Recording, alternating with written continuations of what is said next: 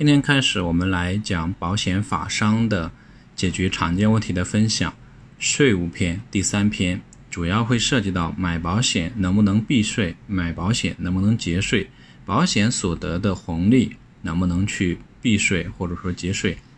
那怎么通过保险达到我们的税务优化的这样子的一个目的？我们来一一以问题和案例的方式。进行分享，同时呢，里边会包含相关法律条文的依据的一些分享。感谢您的收听，欢迎您持续关注。